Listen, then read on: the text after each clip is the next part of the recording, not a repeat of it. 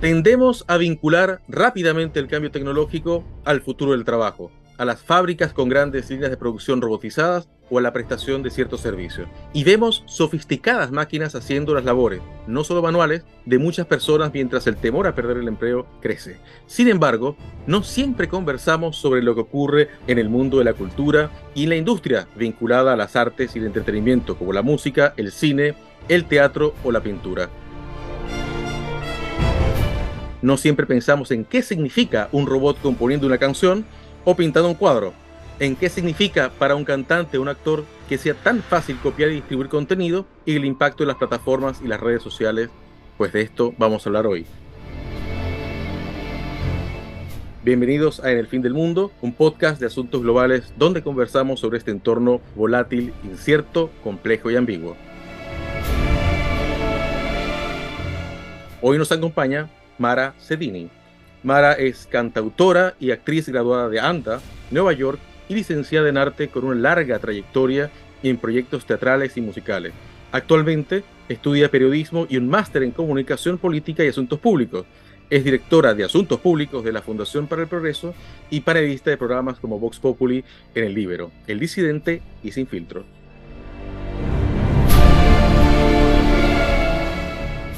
Bienvenida Mara, muchas gracias por acompañarnos en este podcast para Hispanoamérica y España en el fin del mundo, hoy conectados desde Santiago de Chile. Muchas gracias, muchas gracias, feliz de estar acá, eh, gracias por la invitación, entretenido el tema que vamos a tocar hoy día, así que así es. Eh, de estar acá y saludar a todos los que nos están escuchando. Bien, Mara, es la primera vez que te veo sin guantes de boxeo, porque yo te había visto con guantes de, de boxeo, y mira, así que antes de empezar, queremos conocerte más, especialmente porque combinas en tu biografía varias cosas interesantes, la actuación, la música, la radio y una muy activa participación en el debate público. Así que cuéntanos un poco más de ti. Eh, sí, bueno, la, verdad es que yo, eh, como bien dijiste al principio, estudié en realidad artes escénicas. Estudié actuación, canto y danza en en Nueva York, The American Musical and Dramatic Academy, que se le dice a AMDA, se acorta con estos nombres eternos que tienen los conservatorios en Estados Unidos. Em, y me he dedicado eh, a partir de ese momento a, la, especialmente al teatro, en, el mundo de, de la parte de actuación. Y eh, me tocó trabajar, he tenido una larga experiencia con, con, artistas importantes de la industria de la música. Fui corista de Miriam Hernández, trabajé con la banda española Amistades Peligrosas, con quienes me fui de gira durante, durante varios meses fuera, fuera de Chile, Latinoamérica, también Estados Unidos. Y eh, hasta que decidí un poco eh, empezar mi camino propio, componer mi música, y así fue como en el 2018, saqué mi primer disco Ser eh, y a partir de eso me iba un poco intercambiando entre, entre mi, mi música y, trabajar música de otros artistas también. Eh, no es fácil eh, ser independiente en esta industria, así que hay que complementar ambas cosas. Al mismo tiempo también está un proyecto de, teatro musical, que es como mi, mi, mi, gran pasión, porque mezcla todas las disciplinas de las artes escénicas. ¿Teatro musical? Teatro musical, sí teatro musical. De hecho, justo antes del estallido, yo estaba haciendo La Pérgola a las Flores, un montaje especial del GAM, eh, dirigida por Héctor Noguera en, en, el mismo GAM, cuando fue eh, el estallido social, que todo paró y después vino la pandemia y ahora recién se están retomando los proyectos artísticos. Y, y, bueno, cuéntanos, porque yo te comenté que te, que, te había visto con guantes de boxeo. de, dónde sale eso? eh, ese es el programa que hago en el Libero, eh, el libro es un medio de comunicación, aquí en Chile eh, muchos lo conocen, probablemente fuera no tanto, eh, y desarrollamos a partir de este año un programa que se llamaba Vox Populi, pero no Vox Populi con B corta como la voz del pueblo, sino que de boxeo.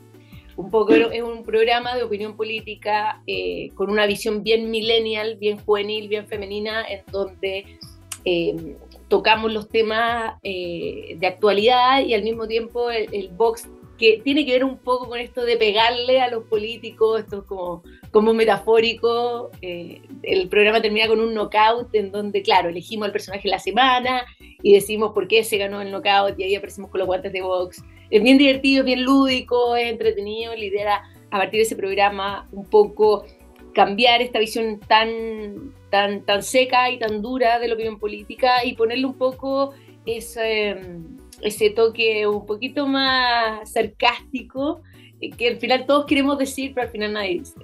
Claro, y, además, y además algo tan necesario a veces que es tomarse con humor las cosas muy serias, sobre todo en tiempos de crisis, ¿no?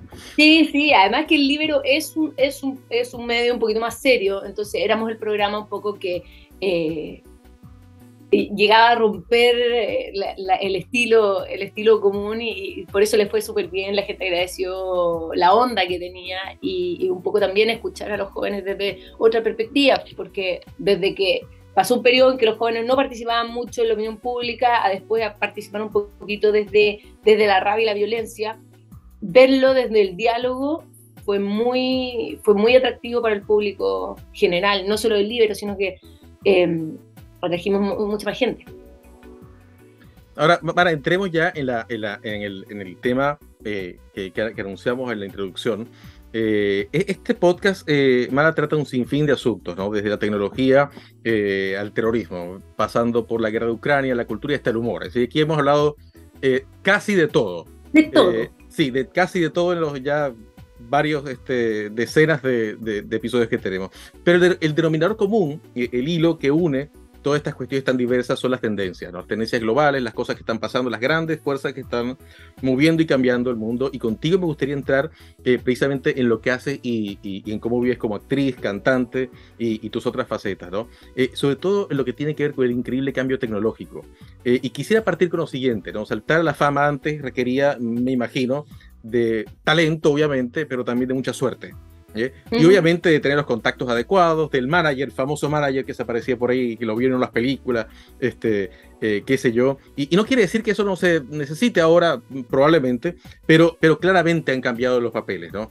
Eh, eh, sobre todo de esos intermediarios, ¿no? La facilidad que hay hoy para producir contenido y, y, comunicarte directamente con tu audiencia es, increíble, y sobre todo el, el bajo costo de hacerlo. ¿Cómo has vivido tú este proceso, sobre todo porque tú eres ya de la era digital. Sí, em, la verdad, claro, a mí mi carrera artística me tocó en la era digital, pero a mí también me tocó nacer en la época donde eh, funcionaba un poco de la, manera tradicional. Y yo creo que la evolución ha sido tremenda, porque yo todavía me acuerdo cuando yo era chica que em, mi panorama de fin de semana era que mi papá me llevara y me comprara un disco el disco de el artista que a ti en ese minuto te rayaba o querías conocer o habías escuchado, porque era, era, bien, era bien difícil. Podías escucharlo en la radio y si, te gustaba, yo me acuerdo, después llamaba adolescente y yo grababa los cassettes con las canciones que me gustaban en la radio. Pero me acuerdo de esa época, claro, mi papá chiquitita me llevaba y me compraba ese disco y era para mí ponerlo en la radio y que sonara todo el día. Y eran estos discos de 15 canciones o 20 canciones donde tú escuchabas el disco completo, o sea, conocías, conocías esta, esta historia que te contaba el artista de principio a fin. Finalmente, componer un disco de 20 canciones probablemente le toma a un artista cerca de, en, en esos tiempos, le ha tomado cerca de dos años entre componer, producirlo, todo. Entonces, era un pedazo de vida del artista o de la banda tremendo y que tú te sentabas a escucharlo y lo conocías completo y te sabías todas las canciones y me imagino que además de haber sido como está, está rayando, mi pobre papá se ha querido matar con este disco que da vuelta, vuelta, vuelta, vuelta. Eh, y por otro lado me acuerdo, eh, porque yo vengo de una casa muy musical, mis papás no se dedican a la música, pero sí son eh, melómanos, em, que mi papá compraba estos láser, porque además le gustaba la calidad del sonido, ocupaba estos láser, donde veíamos de repente hasta video y escuchábamos, me acuerdo, ópera, eh, teatro musical, eh, todavía me acuerdo, el, escuchábamos el violinista en el tejado, escuchábamos la ópera, la ópera Carmen también, chiquitita, me levantaba de haber tenido 6, 7 años y me levantaba a escuchar esas cosas. Y, y, lo escuchaba y se ponía el disco y todo era, y todo era, y, todo era esperar, y todo era escuchar algo largo. Y con el tiempo eso ha cambiado un poco desde la perspectiva de la, de, de, del oyente a un periodo que no nos podemos olvidar que, que, que se, se, pirateó mucha música. Eh, ¿Te acuerdas cuando teníamos Napster que uno descargaba de acá a acá?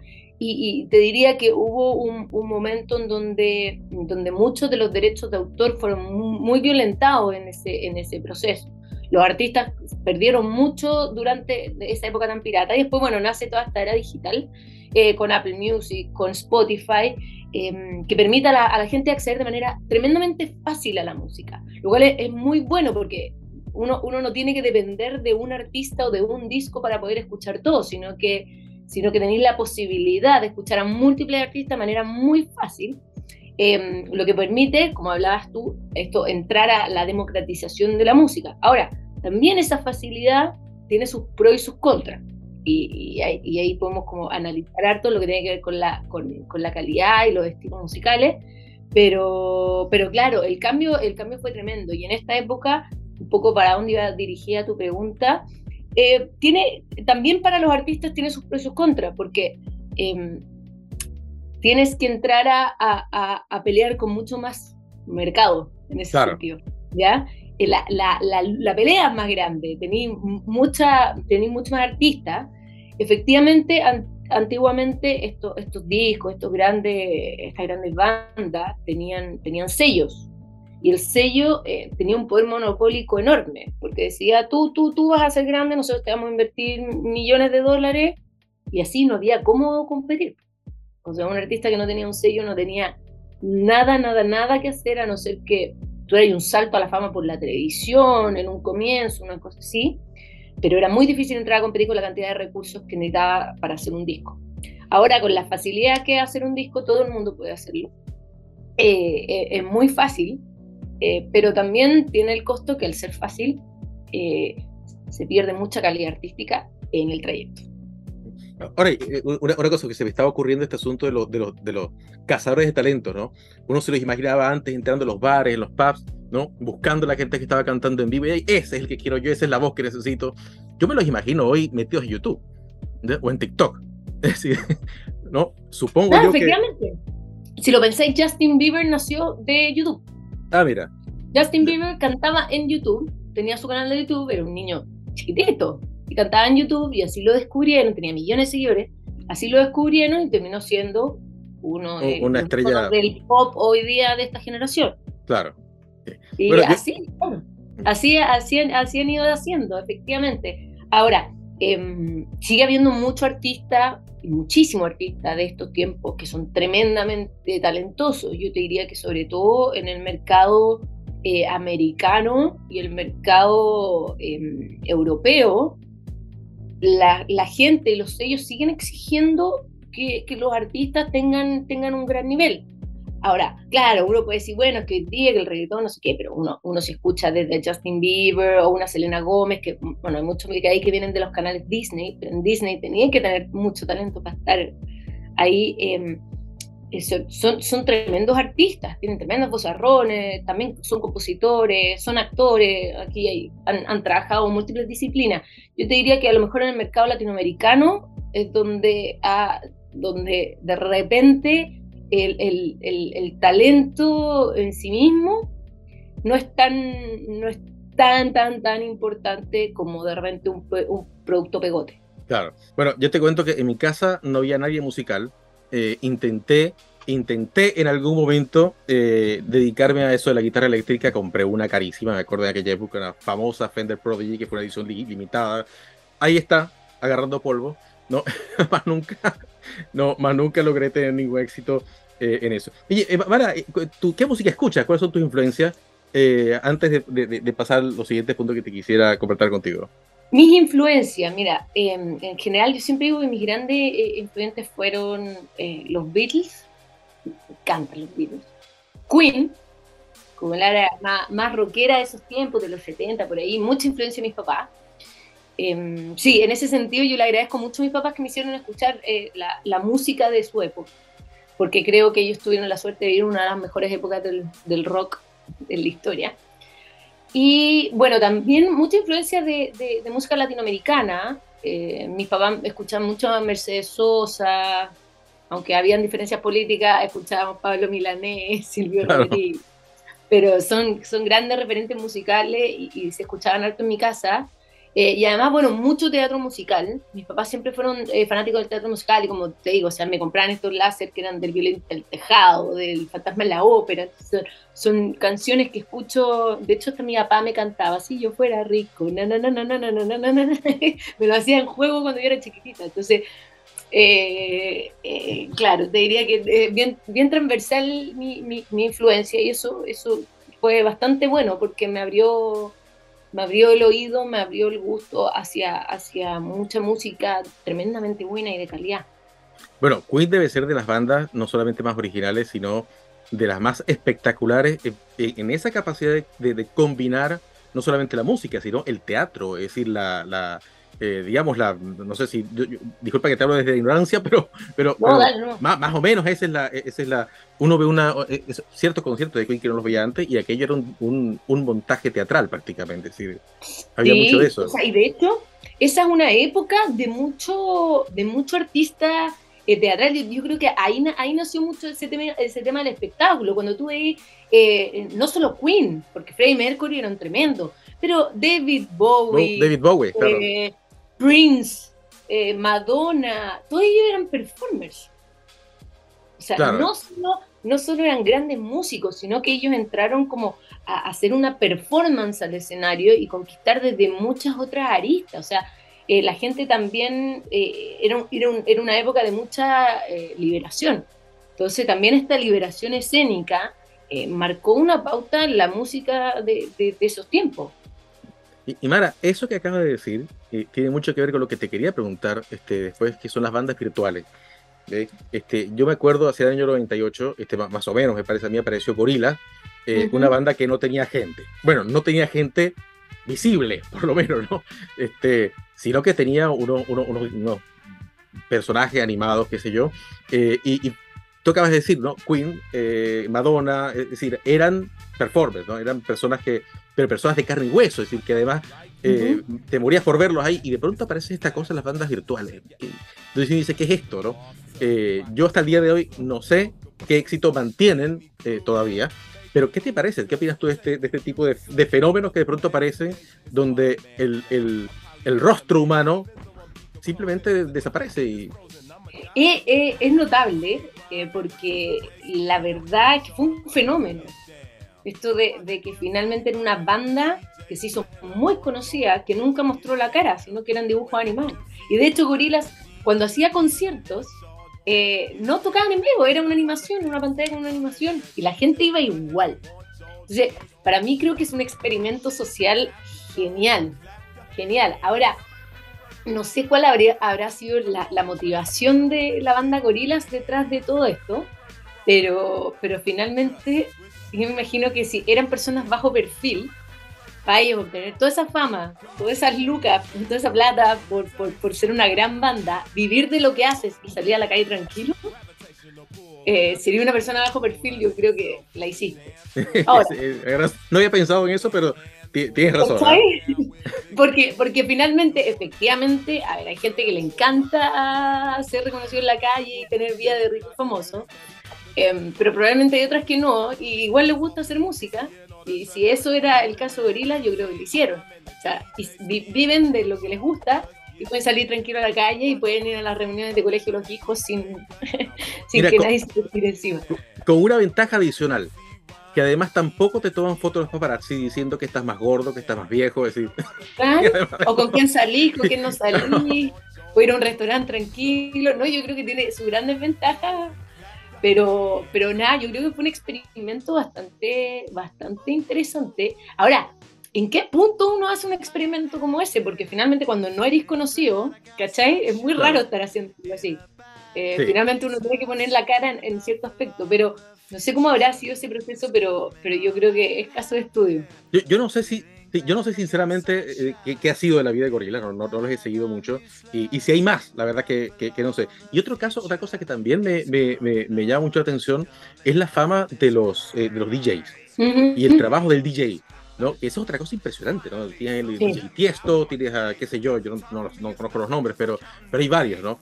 Y, y, la gracia de estas personas es la capacidad de, eh, me imagino yo que en ese momento producir música y poner masas de personas a, bailar ¿no? Y, qué sé yo, pero, pero e, e, es, un trabajo completamente distinto, ¿no?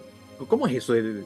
Sí, es un, es un, mundo, la verdad es que yo tampoco, yo no me muevo mucho en el mundo de los DJs, eh, eh, porque es distinto. Ahora, me tocó una vez hacer una co-composición con una DJ, eh, y, la verdad es que, claro, sobre todo aquí en Chile al menos, hay un boom de las mujeres DJ. O sea, tú hay una fiesta, va a un restaurante, va a un evento, y hay un escenario gigante con estas mujeres estupendas, vestidas estilosísimas, poniendo música arriba y yo ya, esa, esa parte de como hacer DJ no, no, no, no, la manejo, pero claro, esta fusión de música electrónica, la, la gran mayoría, eh, fusión de otro tipo de música, ahí es bien, es bien interesante y ha sido un fenómeno. Yo te diría que eh, en ese sentido, David Guetta fue quien abrió eh, la música, el concepto de música electrónica al mundo pop porque lo que hizo fue hacer estas colaboraciones con artistas pop y, hacer estos estilos medio electropop que salieron al mercado y les fue muy bien. Eh, y, yo creo que él abrió una puerta bastante, bastante buena al mercado de, la música electrónica, que era muy de un sector, me acuerdo como, cómo se llamaban estas fiestas que eran de, de entradas de blanco, que eran full electrónica, muy, que, que eran muy de nicho, eran fiestas grandes. Pero ahora podemos ver este tipo de música en, un montón de ambientes, se utiliza mucho en, eventos. Y yo creo que ha sido una industria que se ha abierto harto para, para, para los DJs. Es bien interesante, además que también ahora se pueden hacer estas colaboraciones, como te digo, a mí me, yo, yo tengo una colaboración con una DJ chilena, la Karin von y, ahí bien, y bacán. Y así ya pone. Y uno se imagina, Mara, que es una persona que se pone a poner discos, ¿no? esa es la, digamos, la simplificación que tiene uno cuando uno ve, bueno, y qué gracia tiene una persona poniendo discos. Pero una vez me senté con una persona, un DJ, y me explicaba con una, con una consola de estas que tienen, yo no sé ni cómo se llama eso, pero no todo lo que hacía, ¿no? Y la gracia que tenía las transiciones, la cuestión, el manejo de ir, y yo me caí, yo, Dios mío, yo, yo, yo no podría hacer una cosa así, es decir, eh, hay un, un, un, trabajo artístico detrás de todo lo que, lo que esta persona es capaz de, de crear como experiencia, porque esa es la, la cuestión ahí, de crear una experiencia de, eh, y, y, que es envolvente, que es tremenda. Así que bueno, ahí tienes otro punto que, que, hablamos con la, con la tecnología y la música, pues todo esto es muy tecnológico además. Sí, muy tecnológico, si finalmente funciona, es como alguien que, que maneja eh, los tiempos musicales en un computador. Exacto que no necesariamente porque hay un gran guitarrista podía hacerlo. Entonces, eh, claramente tiene su expertise y tiene, tiene su onda y además eh, requiere también que, que, sea medio frontman el, el, DJ. Claro. Porque tiene que animar la fiesta, tiene que hacer un cuento, también es una performance. Exactamente, exactamente. También, también es una estrella, es decir, eh, no, no, es tan anónimo como uno quizás como uno quizá, este, pudiera pensar. Eh, y, Mara, tú haces música, cantas, compones, este, eh, pero hoy hay sistemas de inteligencia artificial que hacen eso. ¿no? A ver, que, no, que yo la otra vez vi un, un, un, robot componiendo, no, no componiendo, perdón, vi un robot, eh, ¿cómo se llama esto? Eh, improvisando jazz con una banda. Una cosa que te deja así como, ¿no? Que te da miedo, ¿no? Porque, y, y, también tienes este, cuadros, ¿no? Cuadros este, de pintura hechos por inteligencia artificial, canciones, eh, tienes text, poemas, poemas hechos por un sistema de inteligencia artificial, ¿esto no te produce temor? Es decir, de pronto, oye, me voy a quedar sin trabajo un día, o, o, crees que podemos encontrar algún día atractivo, sabes que ir a, bueno, Gorilas demuestra que podemos ir a, una, a, un, a un, concierto de, de, de, mono animado, pero, pero es, ¿cómo, ves esto? Pero ahí, ahí yo creo que tocáis un punto súper interesante. Yo creo que estamos eh, un poco, es un capítulo medio de Black Mirror, ¿cachai? Como con este tema podríamos hacer un capítulo de Black Mirror, cómo, cómo finalmente em, las artes, que también son una, son una expresión del, de la humanidad, pueden ser hechas por máquinas. Ahora, claro, efectivamente, hoy día ya tenemos la parte musical que las hacen, ha sido para mí, como aquí es donde entra el punto más, más difícil de los pros y los contras de, del mundo de la música y, la parte más tecnológica. Efectivamente, cuando decimos em, ahora eh, se abarata mucho hacer música, lo que implica que para muchos artistas ya no dependen de un sello, por ejemplo, que les pongan miles de millones para poder hacer música, para poder componer un disco, ahora lo pueden hacer en, prácticamente en su casa o tener un estudio eh, que no les sale lo mismo eh, pueden ir invirtiendo a poco y tener un estudio en su casa donde pueden grabar discos. Y de hecho, eh, yo he trabajado con, con, productores que tienen su estudio armados por ellos sin un sello detrás.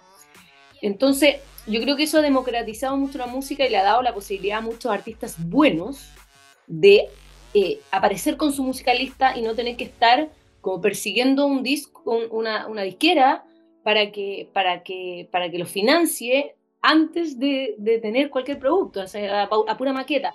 Hoy día se puede hacer eso y eso le ha abierto la puerta a muchos artistas buenos a, a, mostrarse al mundo. Pero también se da el hecho que hoy día tenemos mucha más, en el sentido fábrica de salchichas de, de música, eh, que en el fondo tú vas a apretar un botón, pones una base, no sé, pues de reggaetón, le pones los mismos instrumentos acá, una letra así que no rima, que no, no, tiene estructura métrica, boom, listo, y sale.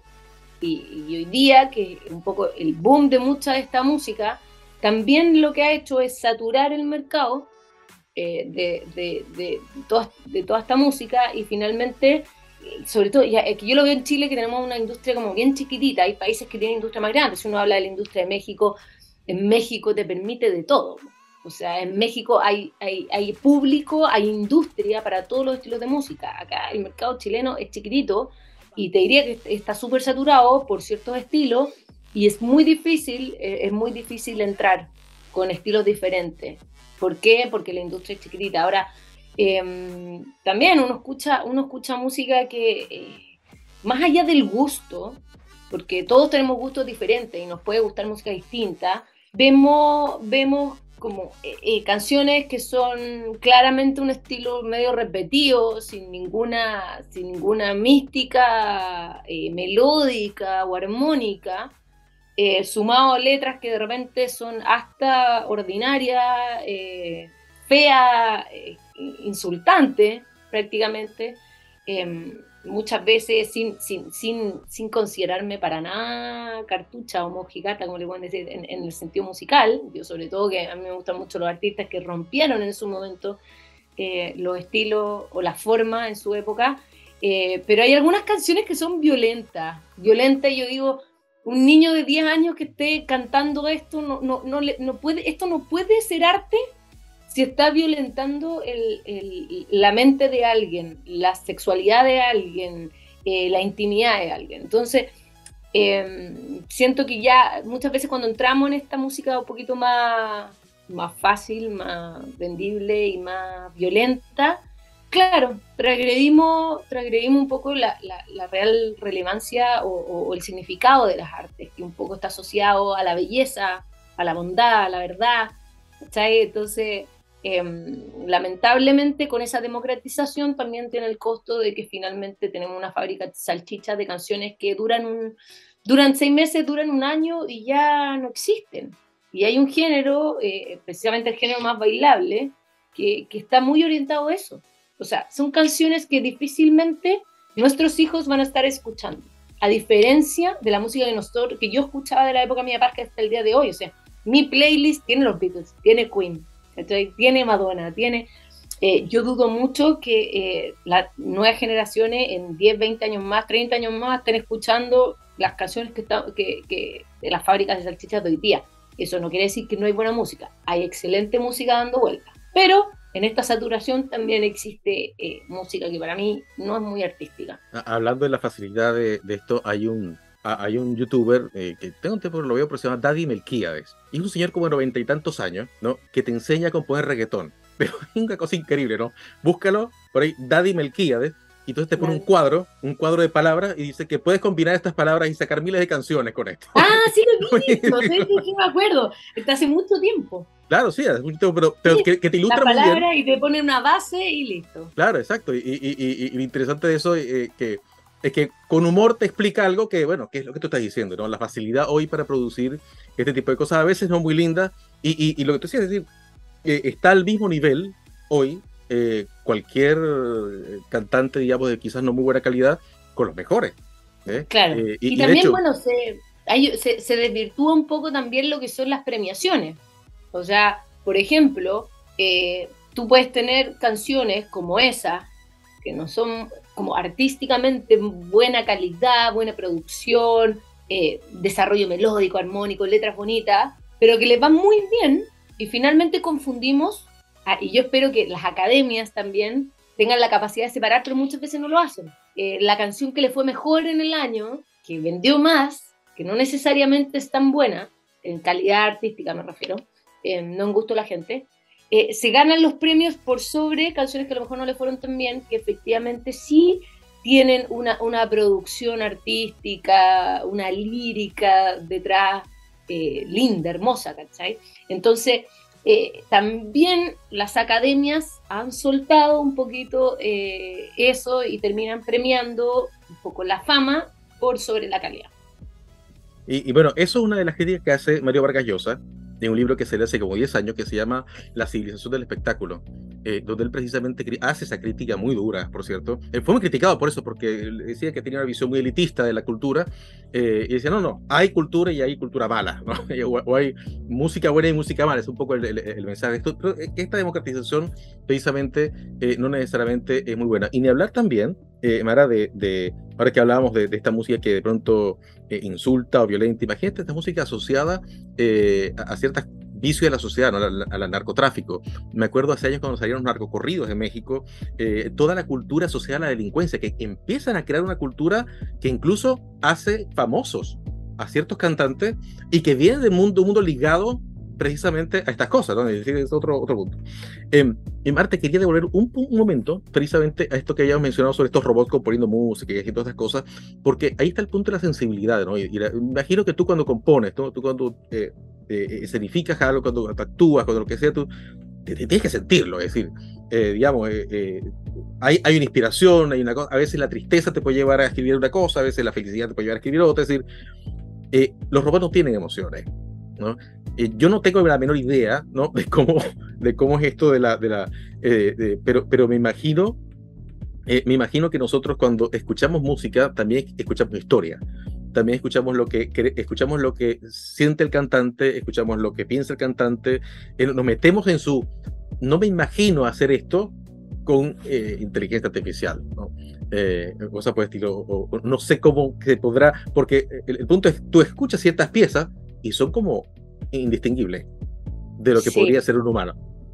Yo creo, yo creo que tenéis razón, el problema está que, a ver, ahí, ahí tenéis un punto importante, porque finalmente, efectivamente, cuando uno escribe algo, cuando, cuando un artista escribe un libro, escribe una canción, escribe una obra, cuando uno compone algo, eh, detrás, a ver, dentro de, de, esa composición hay mucho de ti. Uno cuenta una historia, muchas veces a lo mejor no es una historia literal como uno la vivió, pero sí son cosas que uno a través de experiencias de uno, de otro, de escuchar, de sentir, de vivir, va internalizando y hace, y cuenta una historia sobre eso. Tiene mucho de ti, tiene tu lenguaje, tiene tus palabras, tiene tu, tiene tu forma, tiene tu experiencia, tiene todo mucho tuyo. Entonces, efectivamente, eh, todas estas composiciones son un, son un pedazo de una persona, son, son un lenguaje propio. O sea, a mí me cuesta, me cuesta pensar que una inteligencia artificial pueda desarrollar algo que es tan humano. ¿ya? Ahora, ¿qué sí puede hacer una inteligencia artificial? Lo que el eh, Daddy, Daddy hace. Entonces, cuando nosotros nos empezamos a acostumbrar a música que es cualquier palabra, una rima fácil, una cosa así. Y un ritmo pegajoso. Eh, claro, efectivamente, después una máquina va a poder hacerlo si es, si es tan fábrica de salchicha, como te decía antes, como si hacer, ya junto esta palabra, junto con esto, esto me rima, esto me ya, un, dos, tres, la inteligencia artificial va a poder hacer eso. Entonces nosotros también estamos acostumbrando nuestro oído a algo tan fácil de hacer que finalmente una inteligencia artificial la va a poder hacer igual. Y lamentablemente, claro, eh, hoy día la, la, la, cultura que se está viviendo es muy crítica de la, de la música la música linda. No sé por qué, no sé qué está pasando en nuestra cultura que la gente dice como, ah, no, esto es demasiado mamón, esto es demasiado llorón, esto, ah, no sé qué, como... Ah, hay, una crítica, hay una crítica a la belleza, de hecho. sí, efectivamente, el ninguneo a la belleza es, es, parte de una crisis cultural que estamos viviendo enorme.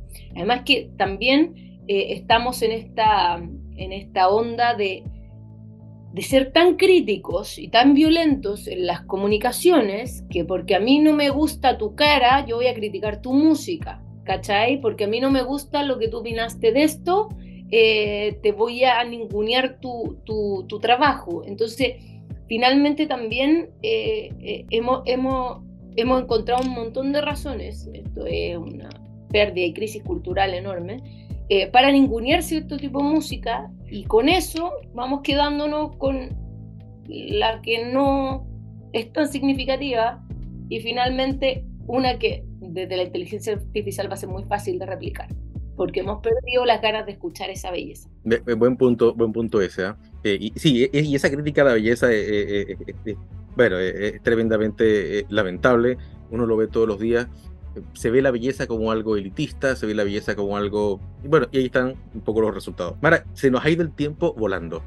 ¿no? Y eso es bueno, porque quiere decir que la conversación ha estado muy, muy interesante, ¿no? Pero quería eh, ir finalizando con este mundo donde se juntan el artista eh, o el arte, las redes sociales, ¿no? Los influencers, etcétera. Y porque eso es también el mundo ahora, es decir, cada vez más este, los artistas también son influencers, cada vez más a veces influencers que pasan a ser artistas, no lo sé, ¿no? pero me, imagino yo. Y, está también la política, además de, todo eso. ¿Cómo llevas tú todo esto? Porque tú también participas en el debate público. ¿Cómo llevas todo esto de tu participación en el debate público, las redes sociales, e, este conflicto que a veces existe entre popularidad y aprecio de tu audiencia con tu opinión política, por ejemplo, ¿no?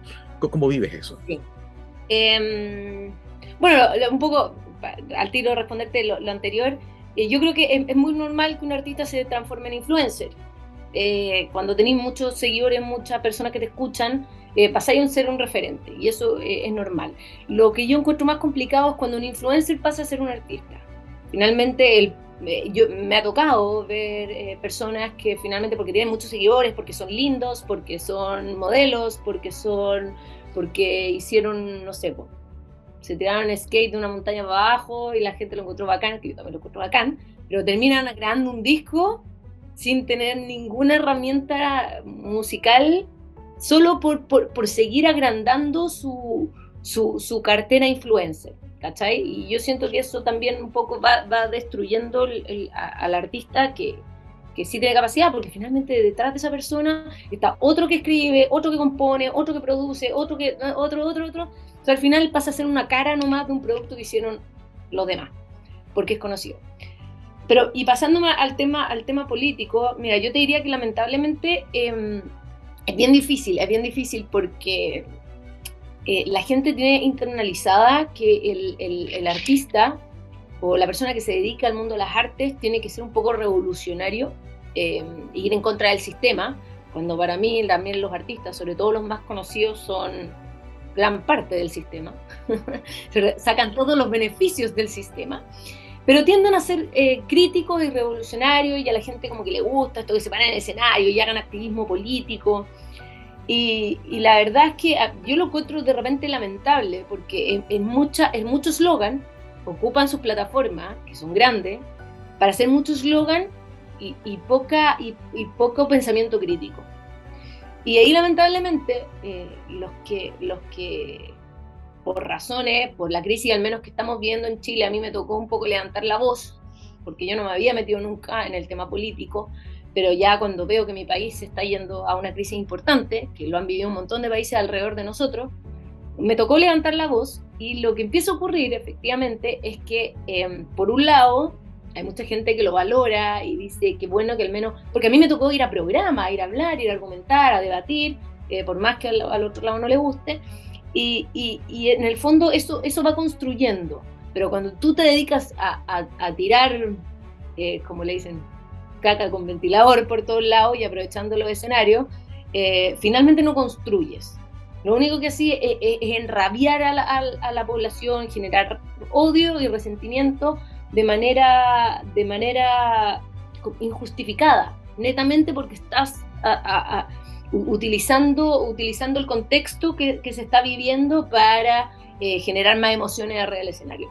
Entonces, así me, bueno, me tocó oírlo y un lado que lo agradece mucho y por supuesto el lado que no le gusta, eh, lo primero que hace es ir a atacarte como persona e ir a atacar tu arte. Entonces, por supuesto, eh, como te decía, o sea, se, empiezan a mezclar esas cosas, la gente al tiro va, va, va, a atacarte como artista en tu trabajo. Y la verdad es que eh, para mí, em, yo pensé, siempre pensé que iba a ser algo bien, bien duro y difícil, eh, pero la verdad es que me he dado cuenta que la gente es, busca tanto el, el atacarte y que te duela que pasa a ser triste por la persona. Yo, yo soy una artista chiquitita, em, yo hago mi música, hago teatro y ¿sabéis qué? He vivido siempre de mi música y de mi, y de, mi teatro. Y en Chile, ser un artista que vive de las artes ya es ser exitoso. No tenéis que tener Grammy, ni tener premios, ni tener miles de millones de seguidores para ser exitoso. Cuando tú vives de lo que, has, de lo que te gusta, yo creo que, y eres feliz, yo creo que no le podéis pedir más a la vida. Entonces, eh, cuando a mí me atacan desde esa perspectiva, digo, de verdad he aprendido a decir, eh, qué pena que tú un sábado en la noche te dediques a meterte a mis redes sociales para atacarme. En verdad, yo estoy disfrutando de mi vida, de mi familia, eh, mientras tú estás repartiendo odio. Realmente, como que me, me da más pena tú que, que realmente sentir lo que me estás diciendo. Porque es una persona que viene hacia ti a repartirte odio y eso habla más, más, más de él mal de él o ella que, que, de mí o de mi música. Yo soy feliz con lo que hago y si no te gusta no lo escuché. Pero el, el, nivel de violencia y ataque te habla mucho como eh, del, del, la odiosidad y el problema cultural que estamos viviendo y la necesidad de atacar al otro de esa forma. Y yo he aprendido a tomármelo así, de verdad me da lo mismo. De verdad me da lo mismo. Me da más, de verdad, juro que me da más pena al frente que tenga esa necesidad de repartir odio. Entonces, creo que es importante que, que, el mundo artístico, más allá de estar eh, criticando, eh, se dé cuenta que es parte del sistema y aprenda a construir y aprenda a ver que, que no puede exigirle eh, problemas de desigualdad a los otros cuando es una industria súper desigual, cuando es una industria que tiene todos los factores complicados de, de no contrato, de malos sueldos, de, entonces, cuando tú vives de eso, no podías estar con la misma cara criticando a los demás, sino que tenés que ser un agente de cambio con una crítica eh, constructiva en vez de odiosa. Y entonces eso es lo que a mí me gustaría que un poco cambiara en la, industria de la música. Se busca mucha fama a raíz de eslogan y, poco, y poca construcción a través de, un trabajo de, de desarrollo y pensamiento crítico. Bueno, Mara, ha sido una conversación fantástica de verdad muy, muy interesante.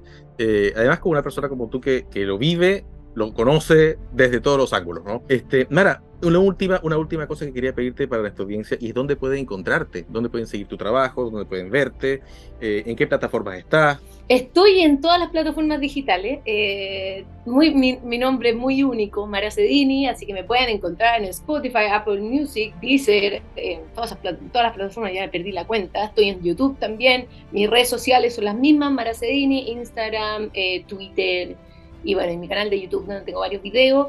Em, han sido unos años complicados en la industria de la música, ahora sobre todo en Chile en particular, por la crisis política que estamos viviendo, pero ya se vendrá más música, así que a los que les guste el producto anterior se viene cosas mejores para adelante. así que los invito a seguir. Muchísimas gracias por esta, por esta conversación. Eh, espero que volvamos a conversar en algún momento pronto eh, sobre más cosas, quizás sobre teatro y, ir entrando en otros de esos campos que en lo, en lo que también está. Exactamente, así que bueno. Muchas gracias por la invitación, lo pasé súper bien. Qué bueno, qué bueno. Bien, muchas gracias a todos y esperamos vernos entonces en un próximo capítulo de En el fin del mundo.